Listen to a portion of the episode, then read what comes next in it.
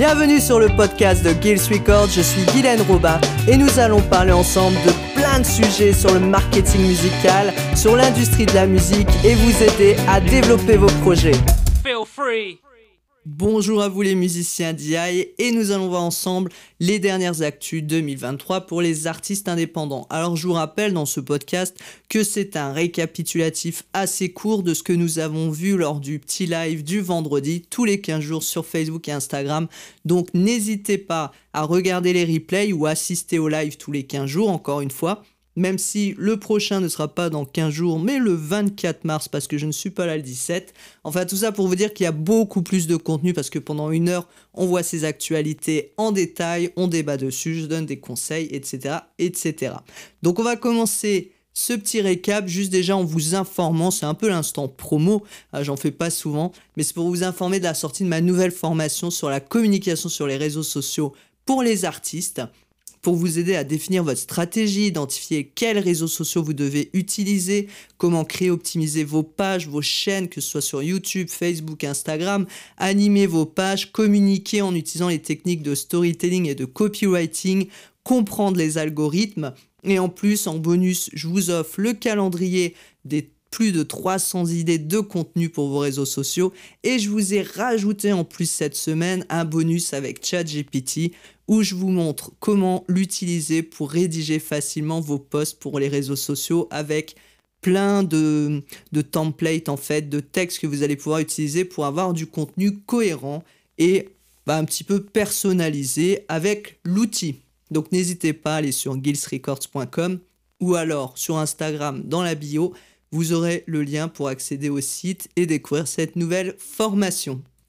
Alors on va commencer avec un article de hypebot.com sur la rémunération du streaming. Hypebot nous explique que Universal Music et Deezer s'associent pour tester de nouveaux modèles de revenus du streaming.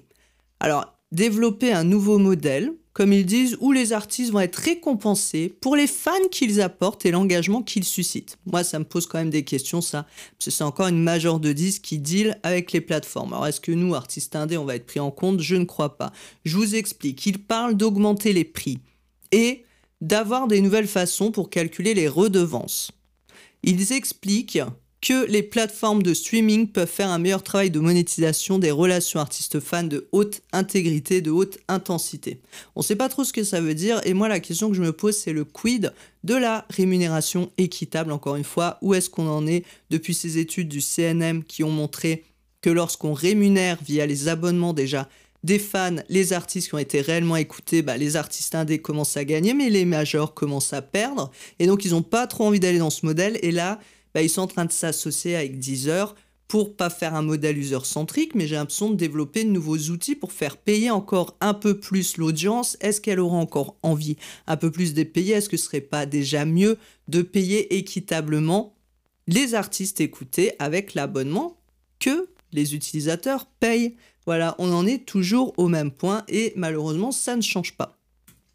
Ensuite, je voulais vous parler rapidement, on a parlé de ChatGPT tout à l'heure, de Meta. Alors après Google, bah, c'est Meta euh, qui développe un nouveau concurrent de ChatGPT. Alors, contrairement à ChatGPT, ils ont appelé ça le LLAMA ou Large Language Model Meta AI. Euh, c'est plus un outil de recherche, donc nous, ça ne sera pas forcément utile, qui va aider à créer des chatbots. Vous savez, c'est les petits robots qui vous répondent automatiquement, basés sur l'intelligence artificielle. Et ils disent en effet Meta qui veulent développer un outil qui va plus loin que de la génération de texte, conversation, mais aussi proposer des tâches compliquées comme la résolution de théorèmes mathématiques ou la prédiction de structures protéiques. Alors ça vous parle peut-être pas, on est quand même dans un domaine plus poussé de la recherche, mais voilà. Pour information, sachez que Meta développe un nouveau système pour concurrencer aussi OpenAI. Ensuite, je voulais vous parler d'un sujet très important. On parle régulièrement de TikTok, qui est quand même de plus en plus dans la tourmente et je vais y revenir après.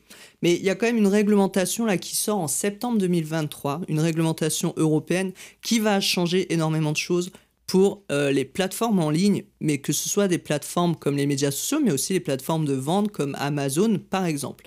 En fait, ce nouveau règlement euh, qui s'appelle le Digital Service Act va entrer en vigueur en septembre 2023 et l'objectif, ça va être d'imposer une plus grande transparence aux réseaux sociaux et lutter contre les contenus illicites. C'est un article de France TV Info.fr que vous pourrez trouver en ligne en entier. Ils disent que le texte va imposer aux plateformes de supprimer les contenus qui enfreignent les normes nationales et européennes, homophobes, racistes, pornographiques, produits illégaux, etc., et suspendre les utilisateurs qui publient les contenus. Ce DSA, le Digital Service Act, va obliger les géants du web à des progrès significatifs en matière de transparence, avec des rapports réguliers sur la modération des contenus. Ils vont devoir aussi expliquer comment ils travaillent sur les politiques, procédures, mesures et outils utilisés, et il faut savoir que ce texte va permettre aux autorités européennes d'exiger un accès aux algorithmes des plateformes. Alors ça va changer beaucoup de choses parce que est-ce que les plateformes, les GAFA américains et autres vont être d'accord avec ce nouveau règlement? Il faut savoir que s'ils ne le respectent pas, ils pourront se faire bannir de l'Europe, donc euh, ne sera plus utilisé en Europe. Et ce qui me permet de faire un pont avec TikTok qui est encore dans la tourmente et qui lui commence à être vraiment banni un petit peu de partout.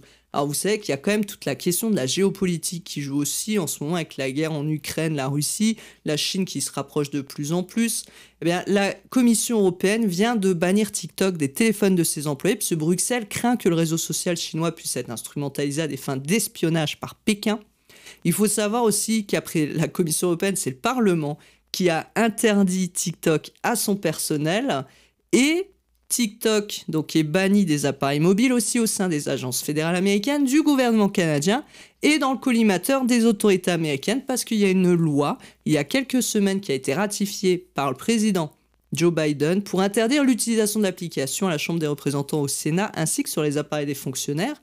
Et ils sont en train de mettre en place un texte de loi pour interdire tout simplement TikTok aux États-Unis. Donc affaire à suivre, sachant que l'Europe aussi commence à s'y mettre et euh, bon, il y a une loi euh, qui est sortie là hier, si je dis pas de bêtises, hein, pour euh, donner une majorité numérique sur les plateformes de réseaux sociaux en dessous de 15 ans où les personnes doivent avoir l'autorisation des parents, etc., etc. Est-ce que ça va changer les choses? Je ne sais pas. En tout cas, TikTok, encore plus que les autres, est dans la tourmente, ce qui fait encore dire qu'il est vraiment temps que vous développiez votre liste email si ce n'est pas encore le cas. Ensuite, je voulais vous parler du podcast de Deezer. Alors, il y avait Deezer original en mai 2019, où des artistes se confiaient sous forme de podcast sur pourquoi comment de la création de leur plus grand succès. C'est euh, lemonde.fr qui nous parle de ça. Et donc là, c'est euh, le podcast qui s'appelle Traquer. Pour découvrir les coulisses des chansons à succès, que ce soit les Rita Mitsuko, Clara Luciani, il y a plein d'artistes.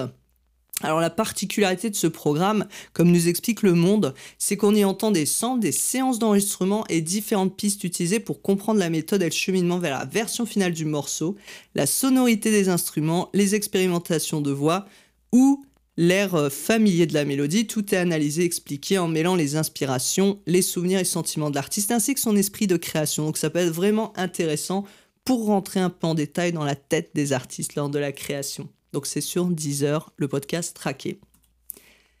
Et avant de terminer avec deux autres petites, enfin deux autres petites, c'est pas des petites actus, avec deux autres actus, euh, il y a un article des Inrock euh, qui est plutôt sympa en parlant des secrets de fabrication de tubes.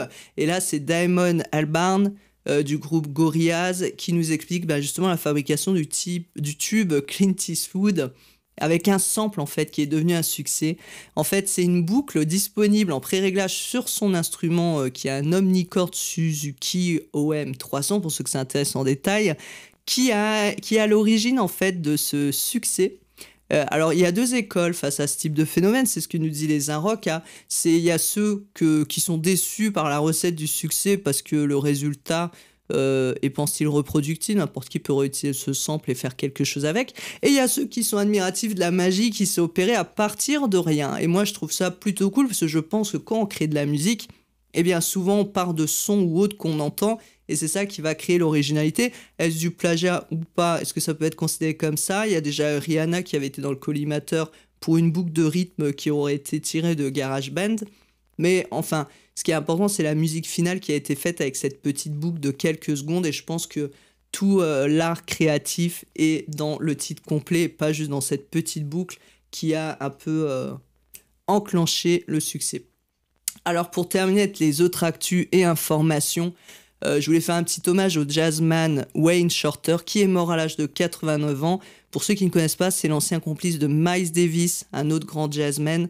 Euh, Wayne Shorter, donc c'est un saxophoniste qui était considéré comme l'un des plus grands compositeurs de jazz des États-Unis.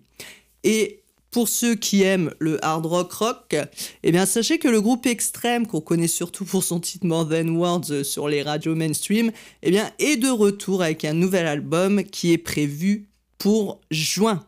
Voilà avec ces actus, n'hésitez pas encore à aller regarder les replays et à me rejoindre lors des lives tous les 15 jours, sachant que le prochain, je vous le rappelle, sera le 24 mars. Prenez soin de vous. Merci encore pour votre attention du jour. Si ce podcast vous a plu et que vous voulez en savoir plus sur le marketing musical et les actualités du music business, n'hésitez pas à vous inscrire à la petite news des musiciens DI dans la description pour recevoir un mail inspirant, motivant, plein de conseils, d'astuces et de méthodes pour développer votre projet musical.